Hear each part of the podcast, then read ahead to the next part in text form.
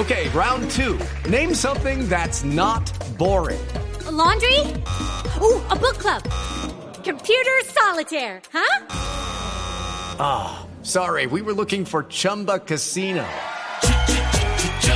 That's right. ChumbaCasino.com has over 100 casino style games. Join today and play for free for your chance to redeem some serious prizes. ChumbaCasino.com. No purchase necessary. Full prohibited by law. 18 plus terms and conditions apply. See website for details. Advertencia. El siguiente episodio puede contener material perturbador. Se recomienda discreción. Bienvenidos a un capítulo más de Diagnóstico Criminal. Hoy traemos uno de esos casos que de hecho han marcado una brecha y un nuevo camino para los derechos de la mujer en nuestro país. Una noche de 2012 comenzó la agonía de una mujer que fue ícono del maltrato y el abuso hacia el género femenino en el país. Una mujer que fue encontrada en el Parque Nacional de Bogotá y que había sufrido uno de los abusos más grandes incluso de la historia, que no pueden ni siquiera compararse con lo que sucedía en la Edad Media. Una mujer que fue empalada y que se convirtió en símbolo de la lucha de los derechos de la mujer. Hoy estamos con la doctora Natalia Gómez, ella es especialista y magíster en psicología jurídica y forense, para, junto a ella, tratar de interpretar la mente y conductas del hombre que perpetró estos terribles hechos con tal sevicia, con tal brutalidad hacia un ser indefenso en una madrugada fría en la capital de Colombia. A partir de ese momento comenzamos con este episodio y es un placer para mí tenerlos aquí en Diagnóstico Criminal. Bienvenidos.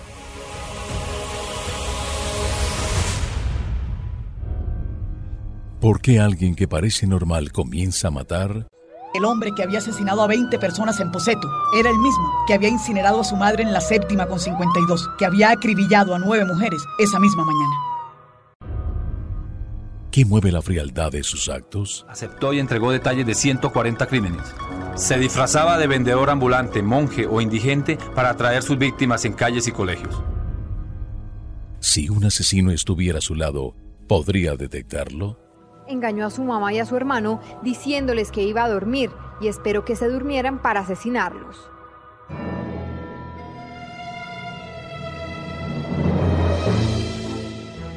Durante los próximos minutos reviviremos los crímenes que horrorizaron al país y junto a expertos ahondaremos en las mentes siniestras de quienes los cometieron.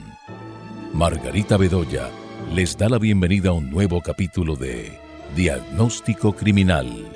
Comenzamos.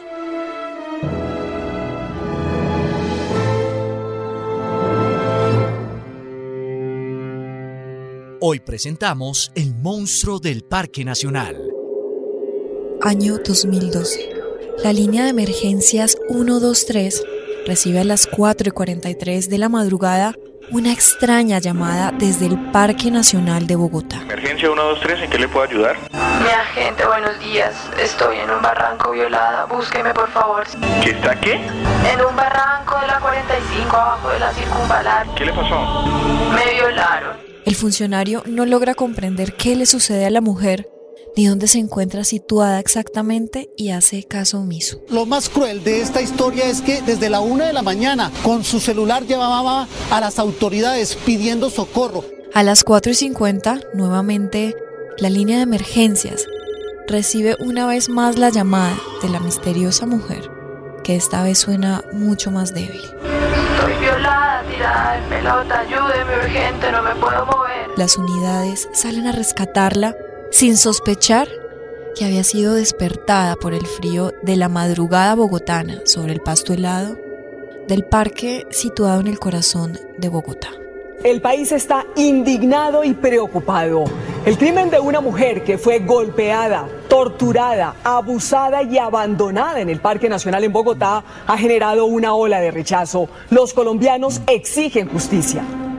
Nadie lo sabe, pero morirá cuatro días después en una extrema agonía por algo que le ha sucedido solo unas horas antes.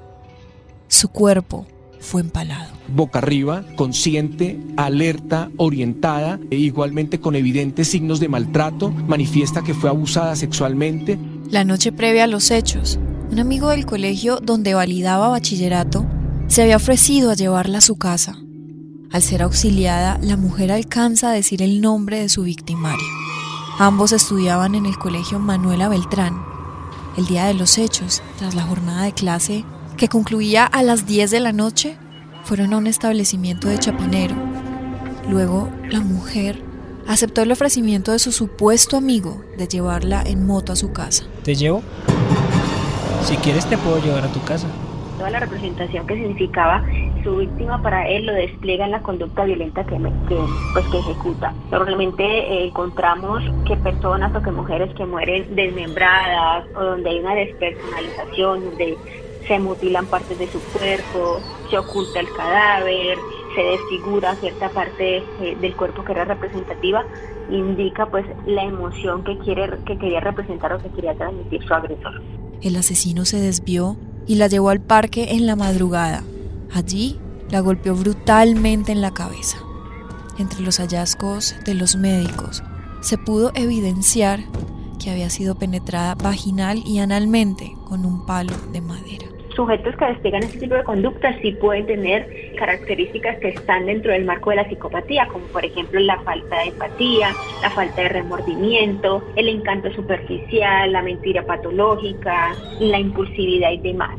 El ataque fue tan agresivo que su útero e intestinos habían sido perforados y astillas de madera, restos vegetales y tierra se encontraban dentro de su cuerpo, atravesando sus tejidos. Y es que al interior del tracto digestivo se le encontraron restos de madera y de material vegetal y laceraciones y daños de todos los intestinos y parte de, la, de los órganos pélvicos de la paciente. Los médicos nunca habían visto algo tan brutal y horrible.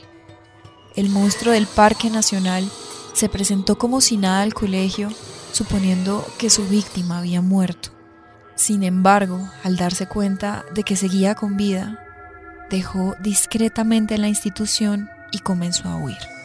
La mujer sufrió un paro cardíaco, perdió la conciencia y luchó durante cinco días en cuidados intensivos. Están las motivaciones visionarias que están relacionadas con las alucinaciones y también las motivaciones misionarias, que son las correspondientes a, a esa sensación de salvadores en el mundo. Cometo esos delitos porque para evitar que pasen cosas peores.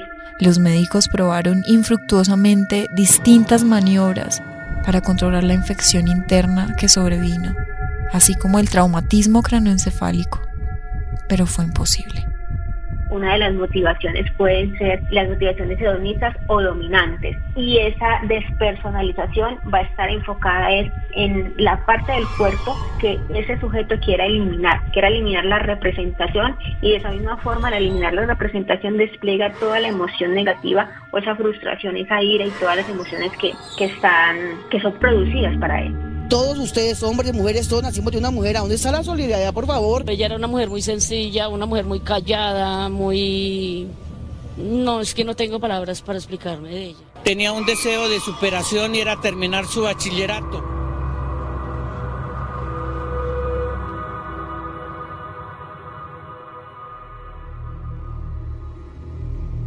Y el diagnóstico criminal para el monstruo del Parque Nacional es psicópata, narcisista, con trastorno límite de la personalidad.